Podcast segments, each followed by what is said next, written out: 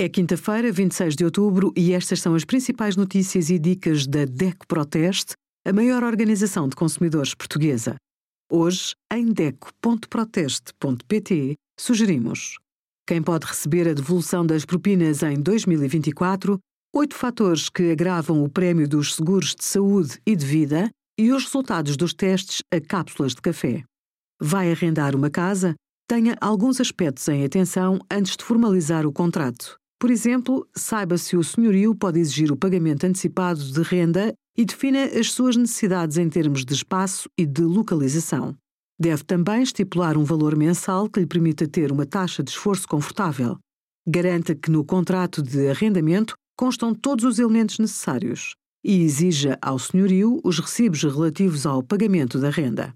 Arrendar um imóvel mobilado pode ser mais prático para curta duração, mas o senhorio pode pedir um valor mais elevado.